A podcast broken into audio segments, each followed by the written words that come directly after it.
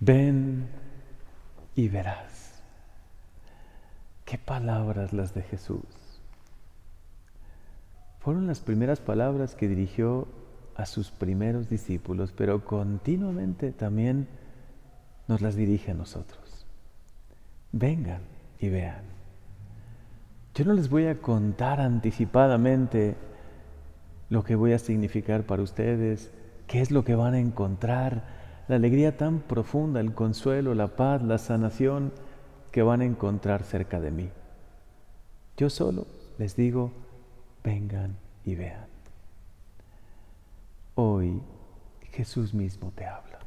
Puedes cerrar tus ojos por un momento, ver su imagen, esa, bellísima imagen de su rostro, esa mirada de Jesús inconfundible, mirada serena, llena de luz, sonrisa confiada, que te está diciendo al mismo tiempo, te conozco, sé lo que hay en tu corazón, sé lo que buscas, como Jesús sabía perfectamente lo que buscaba Juan y Andrés, estos dos primeros discípulos.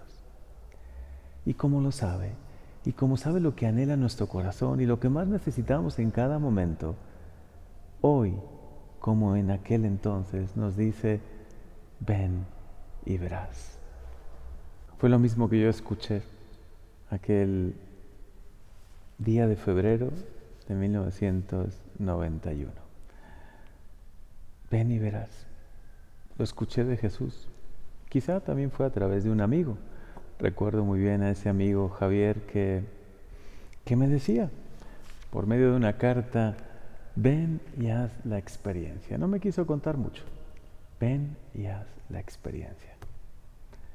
En mi caso, pues fui a ese seminario, hice esa experiencia, pero sobre todo hice la experiencia más que de un seminario o de un fin de semana con distintas actividades que estuvieron muy bien, sobre todo hice la experiencia de Jesús, de la mirada cercana de Jesús. Y ese ven y verás continuamente se repite. Y creo que también es un camino para nosotros para que nosotros también se lo digamos a los demás.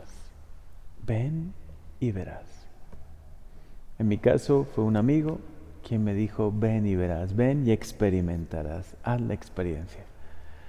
Yo creo que no, no tanto tenemos que insistir a los que no practican, ve a la iglesia, ve a, ve a misa, confiésate, sino ven y haz la experiencia.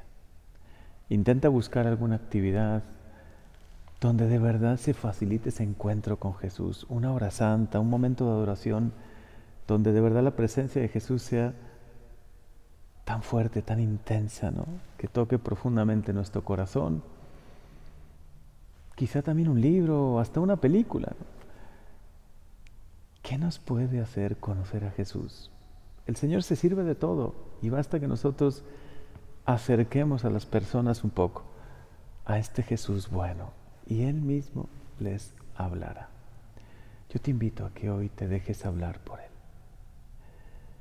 Aunque hayas tenido ya la experiencia hace algunos años, aunque seas una mujer, un hombre, un joven, una chica que, que estás cerca de la iglesia, incluso sirves, aunque estos días no ha sido posible y a lo mejor te sientes especialmente solo, sola, un poco desanimado, desanimada. Hoy escucha de Jesús mismo que te dice, ven de nuevo, ven y verás, porque esta experiencia necesitamos continuamente renovarla. No podemos quedarnos con el eco lejano de un encuentro que tuvimos hace algunos años o hace algunos meses. Debe ser una experiencia continua, de continua renovación. Ven y verás. Recuerdo muy bien esa película basada en una novela bellísima, La cabaña. Este hombre, Mac Phillips, es un padre de familia marcado por la pérdida de su hija Missy. Y un día recibe una misteriosa carta que le invita a retirarse a una cabaña un fin de semana. Intrigado, decide ir y ahí se encuentra con la Santísima Trinidad, se encuentra con un Padre lleno de amor, que es papá y mamá al mismo tiempo, ternura, misericordia que sana, se encuentra con Jesús y se encuentra con el Espíritu Santo. ¿Cuánto necesitamos nosotros esta experiencia? A lo mejor alguno podría decir, ¿cómo voy a poder ir y ver a Jesús si hoy no me permiten ir a la iglesia? Si tengo que hacerlo a la distancia, de manera virtual. Bueno, quizá como este hombre, Mac Phillips, que recibió una invitación a retirarse a una cabaña. Puede ser que tú hoy recibas una invitación a estar unos días más tranquilo, una especie de permanencia obligada ¿no? en la casa. Pero si la enfocamos positivamente, ahí tienes tu altar, tu altarcito, tu rincón de oración y si no lo tienes te invito a que lo hagas, a que tengas una pequeña cabaña espiritual, un lugar de encuentro con Él, donde cierres la puerta quizá de tu cuarto, de algún lugar tranquilo y ahí escuches la voz del Señor. Ahí tomes el Evangelio, alguna palabra, incluso algún libro que te inspire, lo leas con calma, como una especie de lectura espiritual y permitas que Dios, que es tan bueno y que se sirve de tantos medios, pueda hablarte al corazón.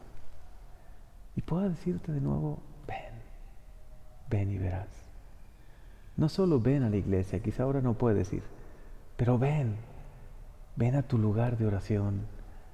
Ven, búscame continuamente. No te canses de buscarme. Porque si no te cansas de buscarme, me vas a encontrar.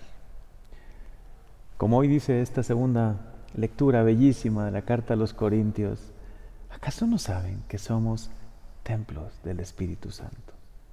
Somos templos de Dios. Es decir, en un momento de oración, haciendo silencio, Primero silencio exterior y luego silencio del corazón, que luego hay como una continua turbulencia a veces en nuestro interior que no nos permite escuchar a Dios. Haz un poco de silencio y escúchale y verás cómo Él te habla. También en estos momentos difíciles. Qué bellísima lectura también la que hemos escuchado de Samuel. Hoy quizá muchos de ustedes tienen ese gran deseo. Pues díganselo háblame Señor, habla, que hoy tu siervo te escucha. Mi corazón quiere escucharte.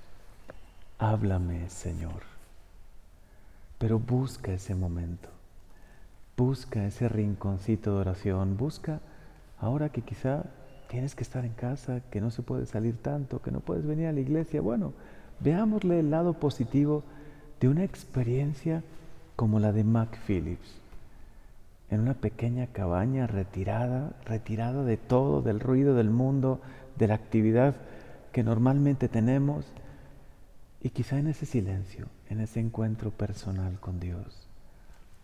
Qué maravilloso que podamos escuchar de Él, ven, ven y verás lo que quiero hacer con tu vida, ven y verás que hasta en este momento de prueba puedo obrar grandes cosas en tu vida. Quizá puedo bendecirte como nunca. Quizá tú mismo, tú misma encuentras respuestas que no habías encontrado. Y sobre todo encuentras consuelo, paz y alegría que no habías podido encontrar antes. Ahí en esa pequeña cabaña, Mac Phillips encontró a un Dios que le ama personalmente. Ojalá puedan, si no la han visto, vean la película La cabaña o lean a quien le guste leer, lean esa novela bellísima de la cabaña y sobre todo, sí, ciertamente es una novela, es una historia, pero que aunque es novela, claro que se repite y se repetirá también para tu vida. Permite que el Señor también te hable, que en este día, en este domingo, hoy te hable y te diga, ven y verás. Tenemos una gran verdad que hemos celebrado hace pocos días, Emmanuel, Dios con nosotros. Dios está contigo siempre, también cuando los templos están cerrados, porque tú tienes un templo interior en tu corazón y Dios está presente ahí. Hoy invítale que de nuevo se haga presente, que te hable. Haz una simple oración de invocación al Espíritu Santo, una oración de cercanía a Jesús y sobre todo, Encuentra ese rinconcito de oración en tu cuarto, en tu casa. Y en, ahí, en el medio del silencio, en medio de la tranquilidad, permite que el Señor te hable y te diga, ven y verás. Amén.